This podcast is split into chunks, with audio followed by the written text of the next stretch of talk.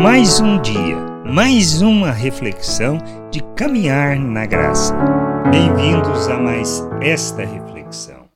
Que nós entendemos e o quanto nós devemos seguir o exemplo de Cristo. É isso que a gente precisa ter o discernimento, pois nós somos chamados para negarmos a nós mesmos, tomarmos a nossa cruz e seguirmos a Cristo, seguirmos o seu modelo.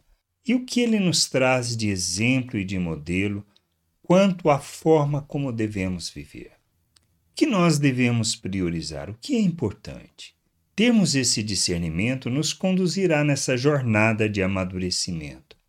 Porque todo o propósito das nossas vidas é amadurecermos, é a, é a maturidade, é sermos plenos de Cristo em todo o nosso viver, de maneira que nas nossas relações, na maneira como nós nos posicionamos, agimos, reagimos diante das situações, nós devemos aprender a agir e reagir segundo Cristo, segundo o modelo que ele nos deixa.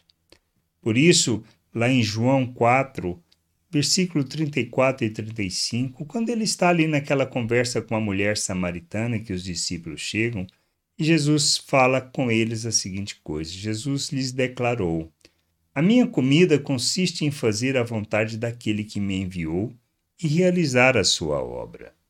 Vocês não dizem que ainda falta, faltam quatro meses até a colheita? Eu, porém, vos digo: levantem os olhos e vejam os campos, pois estão maduros para a colheita. Jesus veio para trazer a salvação, trazer a reconciliação para nos conduzir ao Pai. Mas isso só é possível quando há o discernimento, o entendimento, quando nós nos submetemos a Cristo, reconhecendo Ele como Senhor e Salvador. Quando nós fazemos assim, nós somos libertos das trevas, libertos da falta de entendimento, da falta de discernimento, para que a gente possa andar na vontade de Deus.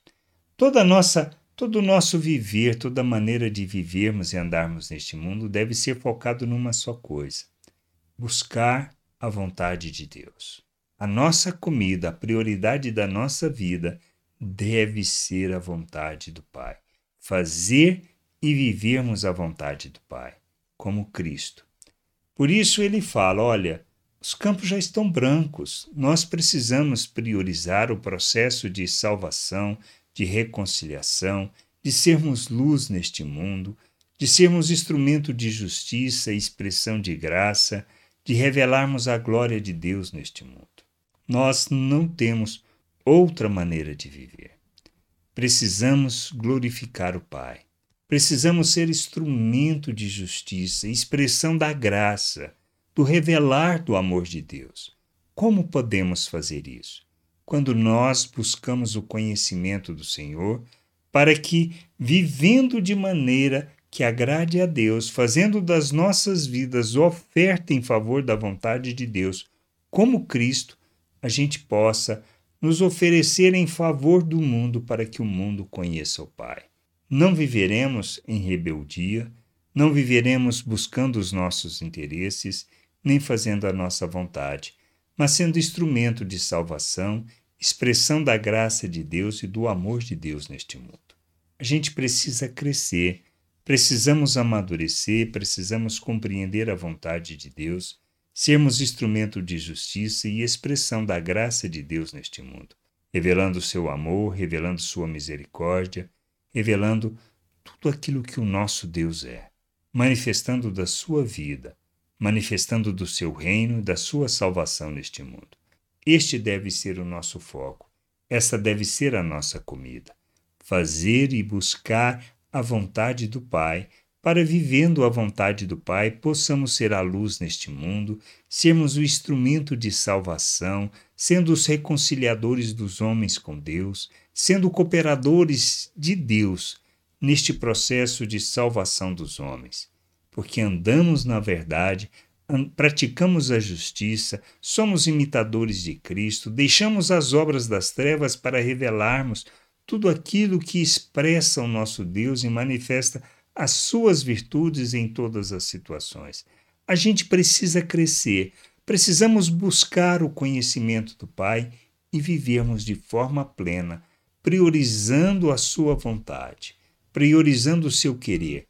Isto deve ser a nossa comida e este deve ser o entendimento que temos que ter, de maneira que o Pai seja glorificado por meio de nossas vidas e a sua salvação alcance todos os cantos deste mundo. Que a gente entenda e que possamos olhar os campos brancos e saber que somos responsáveis pela colheita. Graça e paz sobre a tua vida. Amém. Você acabou de ouvir uma reflexão de caminhar na graça. Se você gostou, curta, compartilhe, leve esta mensagem a outras pessoas, para que elas também possam compreender e entender a vontade de Deus. E leia as Escrituras, pois ela é a base, o fundamento para você julgar tudo o que você tem lido e aprendido acerca da vontade de Deus.